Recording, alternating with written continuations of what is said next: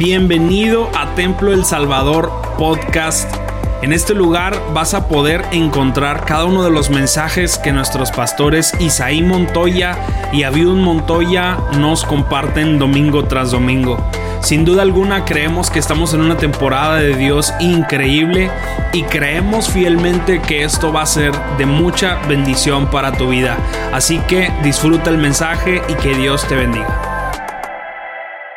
Poderoso es el Señor. Quiero llevarte rápidamente un pasaje que muchos de nosotros conocemos. Hoy estamos cerrando esta serie que por las últimas semanas hemos titulado Felizmente Exitoso.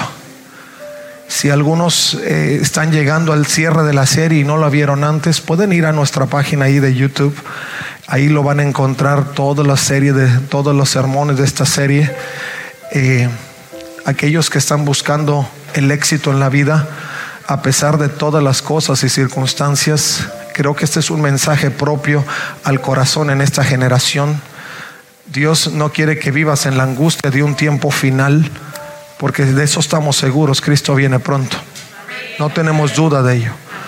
este primer servicio, nuestro pastor nos encausó en considerar esas señales eh, que hay que anticipan la venida de Jesucristo. Pero eso no quiere decir que tú vas a esperar el momento de la venida del Señor en angustia. Dios no quiere que estés angustiado por algo que es victoria. Al contrario, cuando tú sabes que algo bueno te va a llegar, estás emocionado. Que pase lo que pase, pero que llegue. Y esa es la actitud del creyente. Y esa es la actitud de aquellos que vienen al conocimiento de Jesucristo. Estamos anticipando un momento de victoria final y que se convertirá en el éxito de todos los éxitos. Y podemos vivir y crecer felizmente exitosos en esa realidad. Y hoy yo quiero llevarte a considerar el, crecimiento como clave del éxito y del éxito final. Ese es, es lo que hoy vamos a hablar. El crecimiento como clave del éxito final. Y, quiero llevarte este pasaje que tú y yo conocemos y que comúnmente lo encauzamos cuando eh, tenemos por ahí la consideración de una presentación de niños y demás. Pero es Lucas 2.52, un pasaje sencillo, pero que marca tres verdades importantes en un crecimiento sustentable. Si hoy hablamos de crecimiento y lo vemos desde una perspectiva empresarial o lo vemos de una perspectiva social, es necesario que lo veamos también desde una perspectiva espiritual. Porque lo que nosotros queremos vivir en la experiencia de la vida es un crecimiento sustentable, un crecimiento dinámico, un crecimiento que si bien en algún punto pueda llegar a un estatus de clímax, no se detenga ahí, sino que podamos anticipar cosas mejores. Y en Jesucristo, eso es un hecho. En Jesucristo, eso es un hecho. No hay un clímax donde después empiezas a, ver un declive. Algunos te dicen, vas a llegar hasta aquí y luego de bajada. No, no. En Jesucristo es de gloria en gloria y de victoria en victoria. A Jesucristo no lo no lo, no lo limitan las circunstancias que nosotros vivimos alrededor. Si bien como lo escuchamos en el primer servicio, son señales de lo que el Señor anticipa como una victoria final en esta tierra, porque después sigue la eternidad. Pero nuestros días en la tierra se acaban. Y gloria a Dios. Porque este cuerpecito que tiene tantos defectos va a ser transformado en un cuerpo glorioso. Amén. Así es que ni lo cuiden tanto. No, no, sí cuídenlo bien para que aguante, no, pero pero no idolatren el cuerpo. Porque a fin de cuentas esto es pasajero y se va a acabar. No perdamos el tiempo en lo que es perecedero, dice la escritura. Enfoquemos nuestras fuerzas y nuestra energía en lo que prosperará hasta la eternidad. Y eso es nuestro espíritu. Y Lucas 2.52 dice, que Jesús crecía, uno, sabiduría, dos, en estatura y tres, en gracia. ¿Para quién? Y luego, ok, Lo, lo quiero que lo repitamos una vez. Y Jesús crecía en... En... Y en, en gracia para con Dios y los hombres. Toma tu lugar, mi hermano.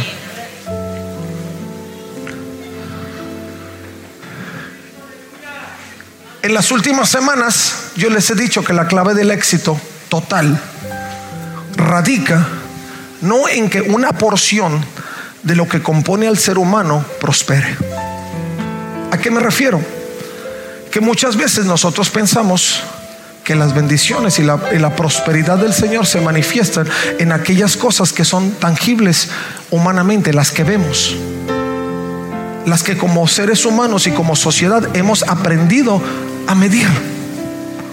Y pensamos que cuando logramos esos éxitos parciales, yo le digo éxitos parciales porque es solo una parte, entonces ya podemos declarar en nuestra vida un éxito total.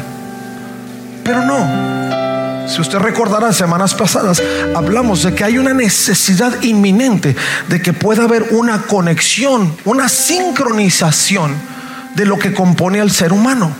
Espíritu, cuerpo y alma. El espíritu, que es el soplo de Dios en nuestra vida, que es lo que conecta al Creador y que nuestra alma clama al Creador. Cuando usted se acuerda de Dios, aunque nunca ha tenido nada que ver con Dios, es porque el alma clama por sí sola al Creador. Y algunos eh, agnósticos, algunos que, que, se reservan el, el, el, hecho de creer que Dios existe, aún ellos dicen, Señor, si existes, porque el alma misma da testimonio. Porque el Espíritu da testimonio de quién la creó.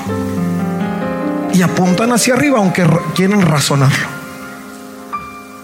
Y eso es solo una parte. Después existe el alma donde se producen los pensamientos. Donde nosotros empezamos a razonar, empezamos a poner situaciones sobre la balanza. ¿Cómo ha pasado? ¿Cómo ha pasado? ¿Cómo se ha dado? Las circunstancias, los, los, que nosotros hemos considerado como que golpes de suerte, que de suerte no tiene nada, sino es la intervención de Dios total y divina de pronto no tenías nada y en un abrir y cerrar de ojos, wow. Hace un par de, hace como una semana aproximadamente, íbamos por ahí a orar por un negocio. Y por ahí hablábamos con otra persona que, que, estaba compartiendo ese momento de celebración por el negocio que se abría y decía, y yo también tengo mi negocio y por, año, por un par de años estuve muy mal, dice, y de repente que me cayó un contrato de esos buenos. Dice, y de la noche a la mañana la cosa me empezó a ir mejor. Dice, qué suerte. Digo, no, qué suerte, qué nada. Dios que miró la angustia y la necesidad dijo, ahora. Y de suerte tiene lo que yo de piloto. ¿Por qué? Porque Dios interviene en una forma divina. Él nunca te quita los ojos. La Biblia dice que aunque tú seas infiel, aunque no te acuerdes de Él, aunque te olvides de tu progenitor, que es Dios, Él siempre estará contigo. Él siempre se acordará de ti. Y lo que tú consideras un golpe de suerte es Dios cumpliendo promesas. Aunque tú no lo mereces. Porque Dios es fiel. Pero ese aspecto importante se razona, se considera en el alma, que es el segundo aspecto que compone al ser humano y el cuerpo, que es lo que nosotros en coordinación con el espíritu y el alma le damos función y dirección. El cuerpo no se mueve si la mente no lo ordena. Y si la mente está bien sincronizada con el Espíritu de Dios, entonces caminaremos en la voluntad de Dios, mandándole, al alma la capacidad de poder ordenar los pasos con efectividad, para que donde yo físicamente me mueva sea una revelación y una, un reflejo de la gloria de Dios. Pero eso sucede cuando sincronizamos los tres aspectos del ser humano. Ahora, ¿por qué esto es importante? Porque solo así podemos crear un crecimiento sustentable. Y como lo dije en semanas pasadas, solo así se convierte en un éxito total. Si tú te consideras exitoso pero no sabes mucho de Dios, no es éxito. Es un éxito parcial. no total. Si tú dices, no tengo nada, pero me siento bien feliz en el alma porque tengo a mi familia y todo, pero no conectas con Dios y, tampoco tienes muchos recursos, pues tampoco es éxito. Porque necesitamos sincronizar los tres aspectos que forman al ser humano y que se conectan en una forma directa con el Creador. Y eso nos lleva, como lo dije previo, a un éxito total. Pero ahora, el punto no es solamente conectarlos, sino elevarlos. El crecimiento es una parte importante en la sustentabilidad del creyente. ¿Cómo voy a ser buen cristiano y mejor cristiano? Manteniendo la conexión y llevándolo a una dimensión diferente que es la dimensión de Dios.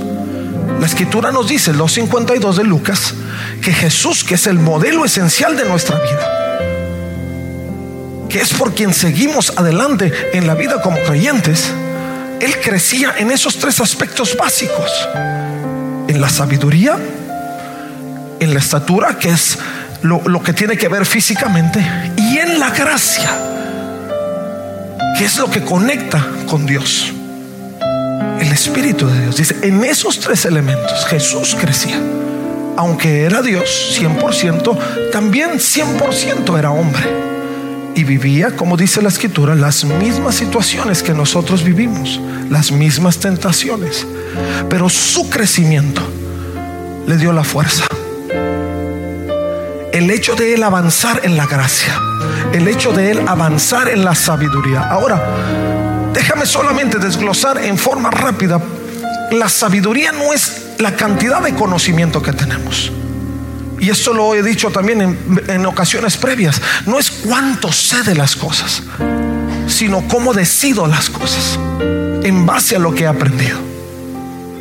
Si yo sé mucho, pero tomo malas decisiones, eso no es sabiduría. Solo será inteligencia al cúmulo de conocimiento. Pero lo que te hace sabio es cómo decides.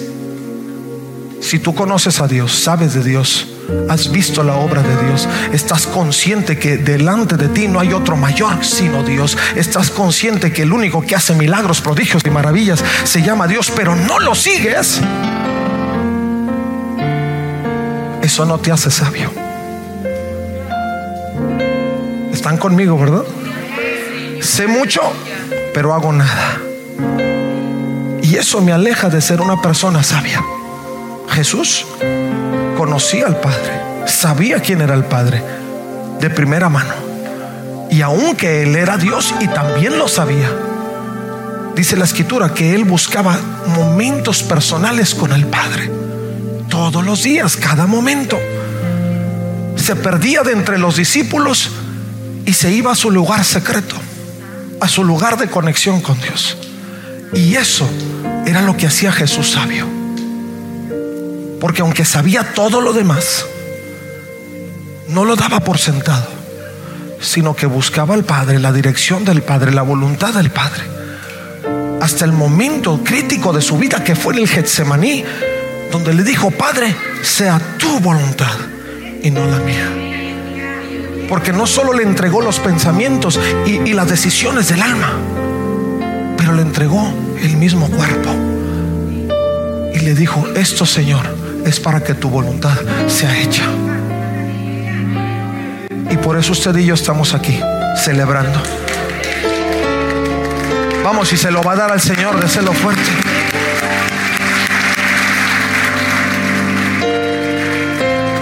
Porque Él sabiamente, siguiendo la voluntad del Padre, pagó el precio para que usted y yo tuviéramos esperanza hoy.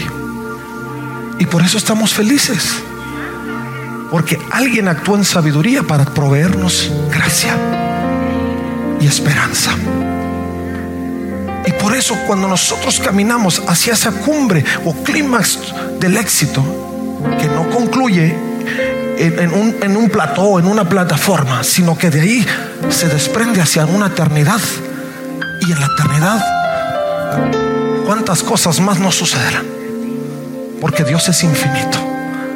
Su gracia es infinita. la capacidad de Dios para sorprendernos es infinita y va a tener una eternidad para seguirnos sorprendiendo. No, si usted no lo emociona, a mí sí. Que si me emociona, si ya me quiero ir. Y mi esposa me dice, cállate. Y me callo tantito, pero si me quiero ir. ¿Por qué? Porque vamos de gloria en gloria.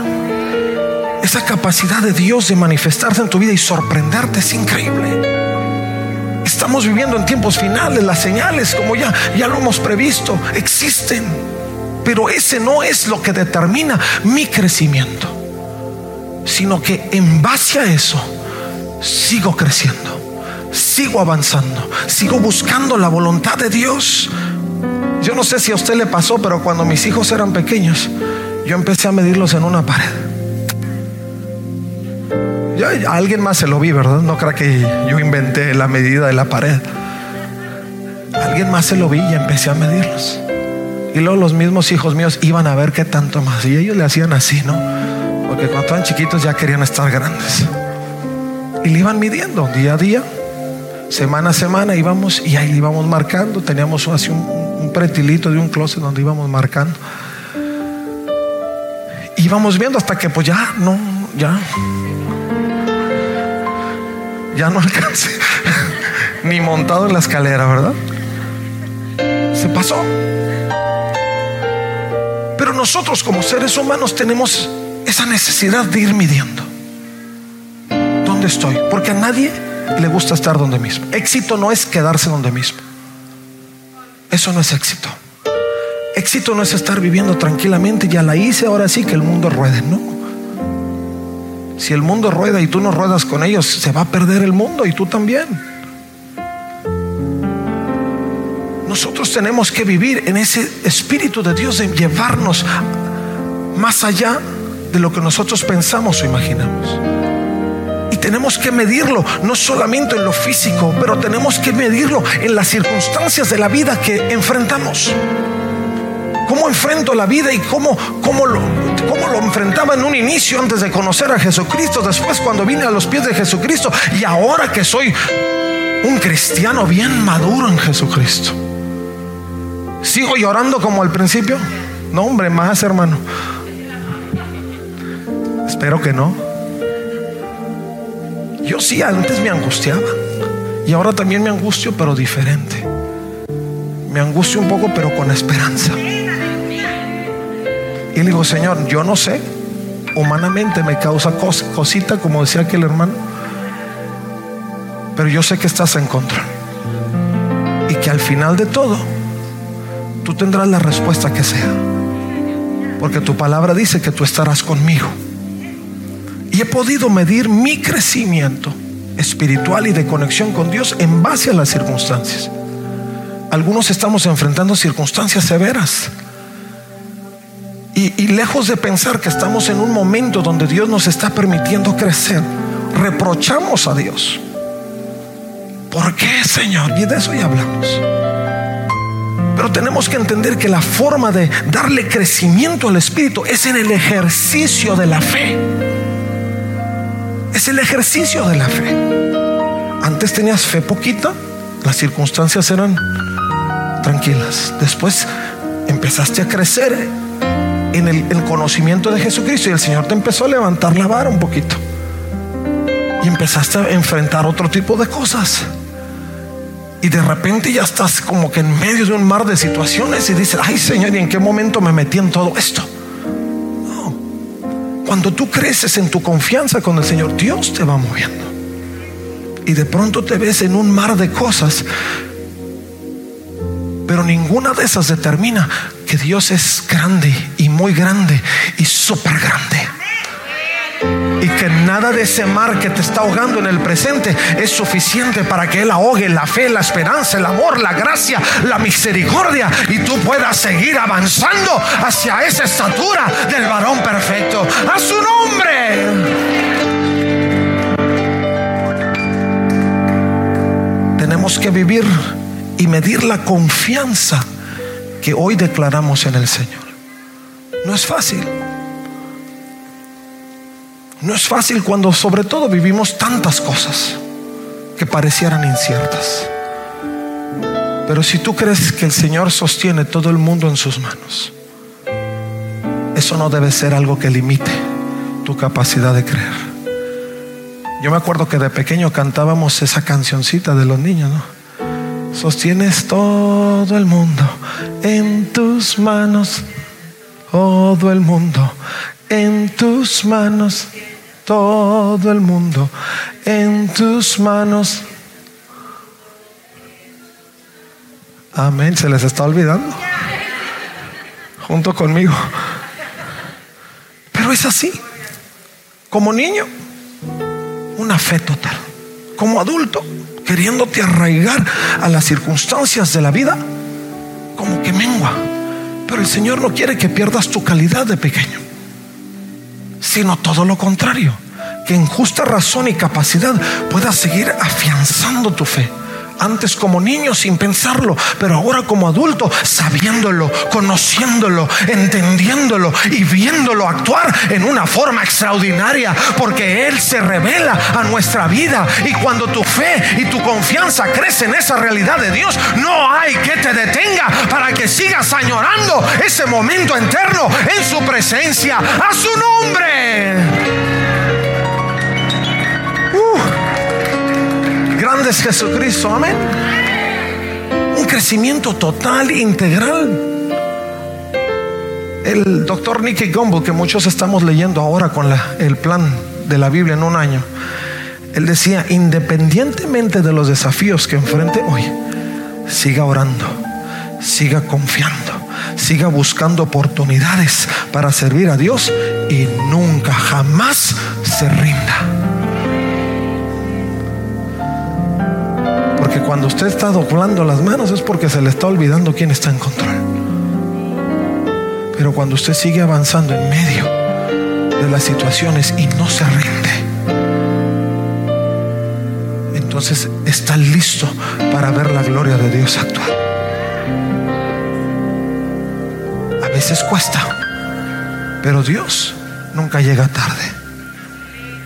A veces duele pero Dios nunca se aleja de nosotros. Que no pueda enmendar cualquier herida que las circunstancias puedan dejar. Hay algunos que necesitan ser enmendados. No corras de Dios, acércate a Dios. El único que puede enmendar las heridas de tu corazón se llama Cristo. Algunos ven la montaña de situaciones y, dicen, en lugar de correr hacia la capacidad de Dios para surcar las montañas, corren lejos de Él.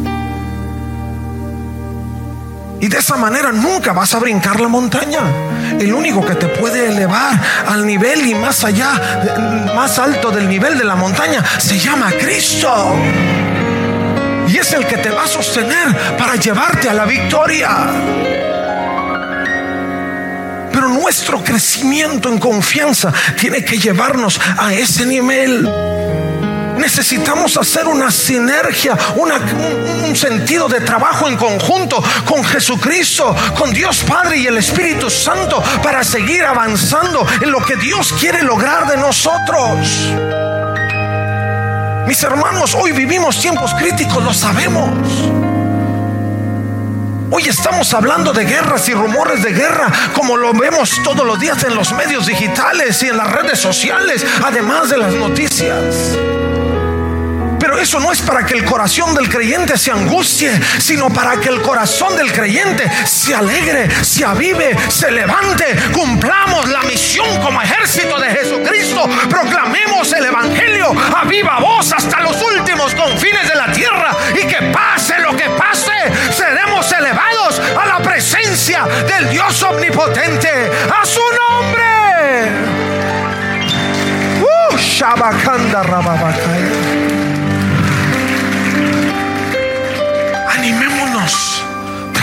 Cuando usted escuche rumores de guerra, no diga, ay Señor, cuídame, cuídame, cuídame. No. Ay Señor, ponme velocidad en los pies, ponme palpitar en el corazón para que no se me escape ninguno vivo. Y que todos escuchen la palabra del Evangelio. No, no se angustie.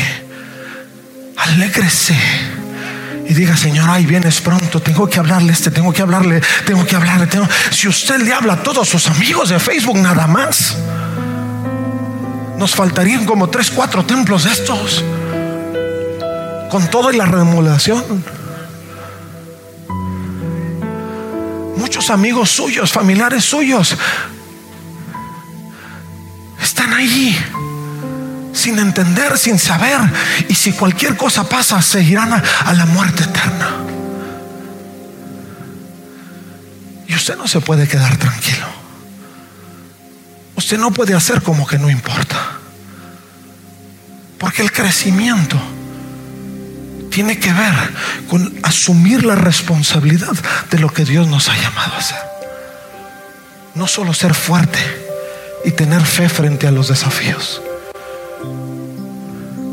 pero tenerla, asumir la responsabilidad al nivel de Dios para hacer lo que Dios nos ha encomendado. La gran comisión sigue siendo la gran comisión y no le estoy hablando de misiones ahorita, pero son misiones de cualquier forma. Y tenemos que publicar las buenas nuevas. Hace un momento yo les decía, lo que me duele de los que mueren no es solamente que se mueren, es que muchos de ellos no tendrán otra oportunidad. Y alguien pudo decirles si no les dijo. Nosotros tenemos que avanzar en esa realidad. La única manera de salvaguardar nuestros pensamientos en medio de las circunstancias es cuando asumimos la responsabilidad de Dios y crecemos en todos los sentidos, apegados a la intención y al propósito perfecto, divino y sobrenatural de aquel que nos llamó y del que nos formó. Eclesiastés 11:9 hace un llamado a la generación presente. Y le dice a, a, los que son jóvenes como yo, no dijo amén, pero yo sí lo creo. La juventud es hermosa. Disfruten cada momento de ella. Hagan todo lo que quieran hacer. Casi escucho a mi mamá. No se pierda nada. Pero recuerden que tendrán que rendirle cuentas a Dios de cada cosa que hagan. Nuestro crecimiento, el avance sincronizado de todos los elementos que forman al ser humano, reposa en esa capacidad que tenemos de rendirle cuentas a Dios, no solo de palabra, sino de hecho. Señor, hago lo que hago, porque eso me enviaste a hacer. Señor, digo lo que digo porque eso me enviaste a decir. Y empezamos a rendirle cuentas al Señor que podamos disfrutar al Señor en nuestros cinco sentidos, que hagamos todo lo que estamos soñando, pero que sigamos construyendo en esa realidad de Dios que nos hace visionar, que nos hace soñar, que tengamos la satisfacción de rendir buenas cuentas al Señor, que cuando el Señor nos diga, a ver qué hiciste con los talentos que te di, Él pueda decir esas gratas palabras, buen siervo fiel, en lo poco fuiste fiel, en lo mucho te pondré, entra al gozo. el gozo de mi presencia. Aleluya. Esa capacidad de rendir cuentas a lo que Dios exige de nuestra vida nos lleve ahí. Y estemos listos. Que cuando escuches todo lo que está pasando, no solo no te angusties, pero ya estoy listo, vámonos. Es más, estoy al día con el Señor. Le debo todo y Él no me debe nada. Y estoy listo. Que hay que cuidarnos, sí. Pablo hablaba a la iglesia de Colosia, Colosenses capítulo 2, verso 8, y le decía, no permitan que nadie te atrape en filosofías huecas. Tu crecimiento te va a dar la capacidad para hacer frente toda filosofía adversa que quiere desenfocarte, que quiere echar tus pensamientos a otro lugar. Hoy el pastor, primer servicio, nos decía, una de las señales es como tanta filosofía está tratando de menguar de mitigar, de disipar el pensamiento sólido del creyente o aún nuestra capacidad de hablarle a otro. Antes tú le decías a otro que había un Cristo, un solo mediador entre Dios y los hombres, y ahora te dicen, ¿y, no, y a poco nada más uno? ¿A poco nada más uno? ¿Por qué? Porque las filosofías se están tratando de cortar. Pero dice, no dejes que nadie te atrape con filosofías huecas, con disparates elocuentes, con el pensamiento humano, con poderes espirituales de este mundo y no de Cristo. En Cristo habita, escucha, escucha, escucha. En Cristo habita toda la plenitud de Dios en un cuerpo humano, de modo que ustedes también están completos mediante la unión con Cristo, quien es la cabeza de todo gobernante y toda autoridad. Aleluya, dáselo al Señor.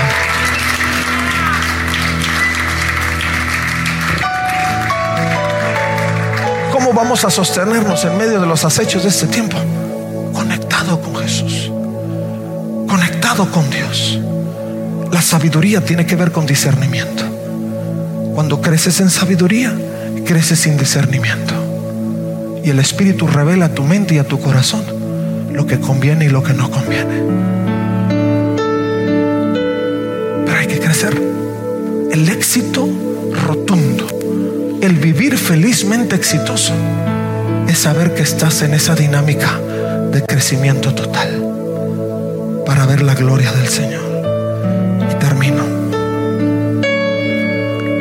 Carolyn Leaf, una doctora neurocirujana, haciendo un estudio de la capacidad del ser humano de poder responder mejor a los desafíos de este tiempo en base a los pensamientos.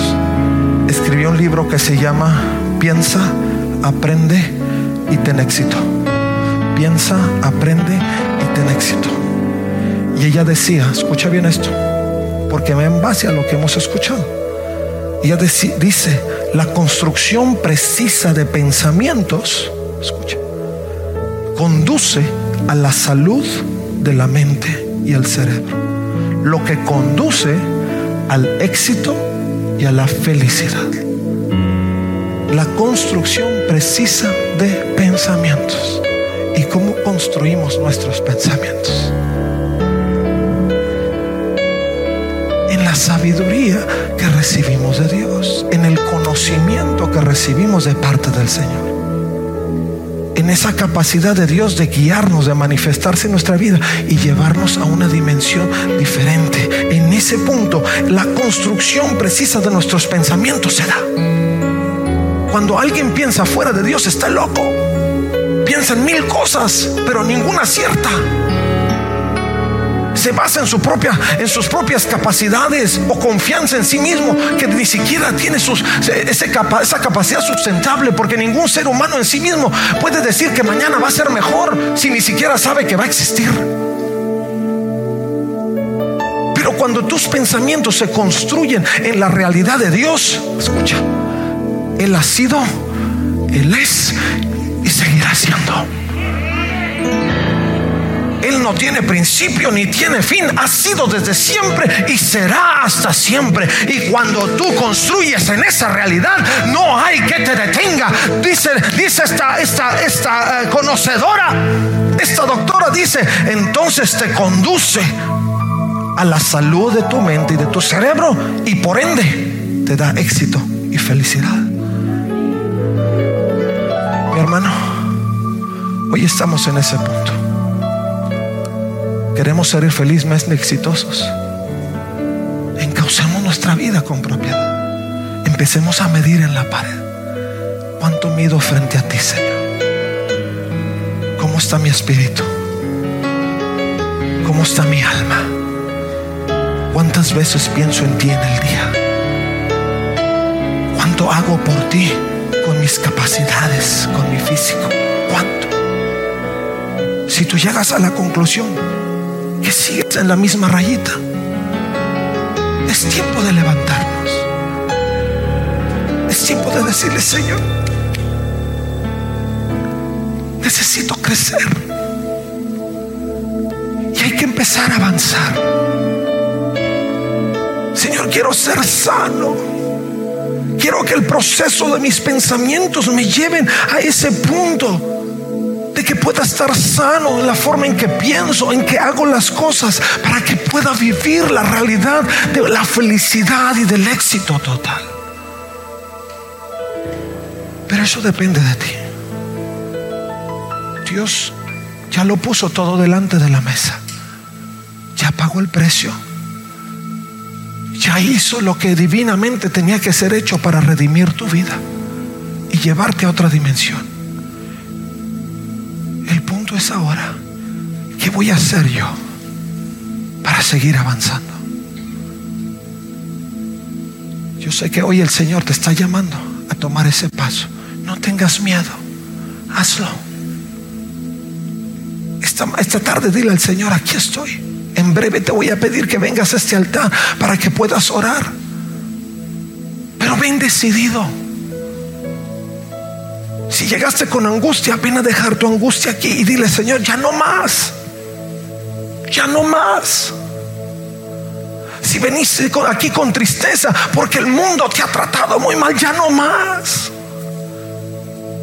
Porque el mundo seguirá siendo mundo y las aflicciones seguirán creciendo porque es parte de lo que sucederá y sucede. Pero paralelamente el Señor está ahí contigo para llevarte de la mano y puedas surcar cualquier dificultad hasta que alcances ese crecimiento sustentable. Pero depende de ti. Yo quiero invitarte para que en esta tarde tú le puedas decir al Señor, si tú estás en ese deseo ya estás cansado de vivir en el limbo de la vida, de no sé si voy o vengo, o si hago o no hago, o si me está resultando o no me está resultando, ya te cansaste de eso. Ponte del lado del Señor. Ya no lo pienses. Dile, Señor, aquí estoy. Llévame a donde me tienes que llevar y haz lo que tienes que hacer.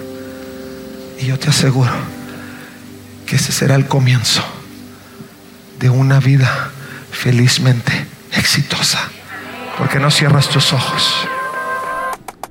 Muchas gracias por quedarte hasta aquí con nosotros. Recuerda que también puedes encontrarnos en A Corazón Abierto podcast, en donde encontrarás charlas con nuestros pastores, con miembros del staff y con muchas personas más. Así que nos vemos la próxima semana. Muchas gracias y hasta luego.